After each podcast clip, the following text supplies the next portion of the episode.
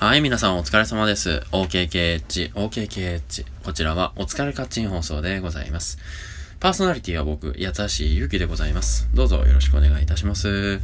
はい、今日なんですけれども、だいぶね、涼しくなってまいりまして、えー、の、半袖でいけるなーって今日思ってたんですけど、帰りになったらこう寒くなってまいりましてね、僕あの、ボクシングのやつ行ってたんですけど、B モンスター。帰りはね、寒って感じになってしまいましたね。そろそろ夜はパーカーかなんか着たいっていう感じになりました。はい。えー、それで今日お話ししたいことなんですけれども、あのね、いよいよ、私、あのダイビングの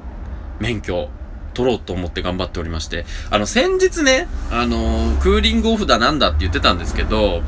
結局のところ、あのなんというか、コースが高めの、その、非常に高級な部分まで含まれている料金設定だったので、あの、視覚的にね、なったので、バーンと高くなっちゃいましたけど、こう、あの、割と初歩的なね、えー、あの、試しじゃないですけど、まあ、あの、制限はされていますが、それでも十分海の中楽しめますよっていうレベルのものの講習ならばそれほど高くはないので、その講習を受けてまいりました。で、第一歩として、まあ、レクチャーとかね、あの、まあ、陸地の上で、ね、普通にあの、知識をね、えー、身につける部分のレクチャーはもう終わっていたので、今日は、あの、プール講習と言いまして、あの、海にね、実際に行く前に、あの、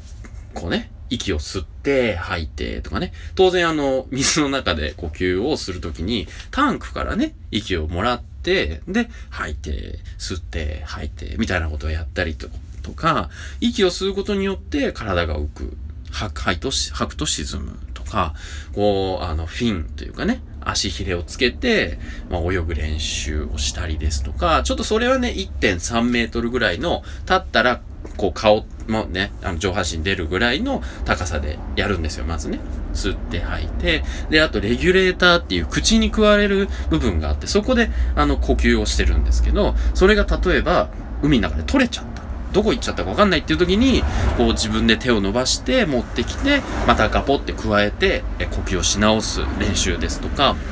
あとは、あのー、まあ、あの、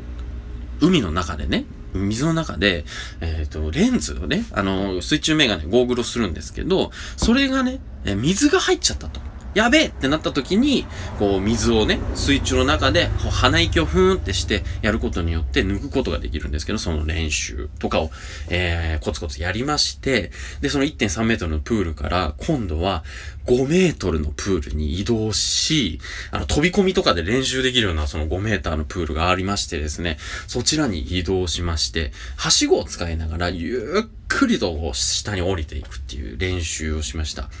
一段一段降りていくんですけど、こう、やっぱり耳に水圧がね、どんどんかかってくるんですよね。こう、ぐーんって感じで、こう、うーんって耳に来るんですよ。で、それを耳抜き、ね、皆さんご存知だと思いますけど、あの、圧力をね、こう、耳の鼓膜が水圧によって押されるので、ふんってこう鼻で吹くことによってその鼓膜を外にこう押し、また戻してあげるっていう感じのことを何回か繰り返しながら、ゆっくりこう5メートル降りていくっていうのでね、えー、慣れない方はもう頭が痛くてもう全然全然潜っていけないってことなんですけど、僕はあの、感覚としてつかめたのが、あの、エレベーターね。あの、高いところ、例えばあの最上階とか行ってて、ガーって1階まで下って、そしたら耳がちょっとこう押される感覚？だけど、なんだろう、唾を飲み込むと耳がこう外れたような、バーって開いて、で、急に周りの音もちゃんと聞こえるようになるっていうかね、上に上がったり下に上がったりエレベーターした時に、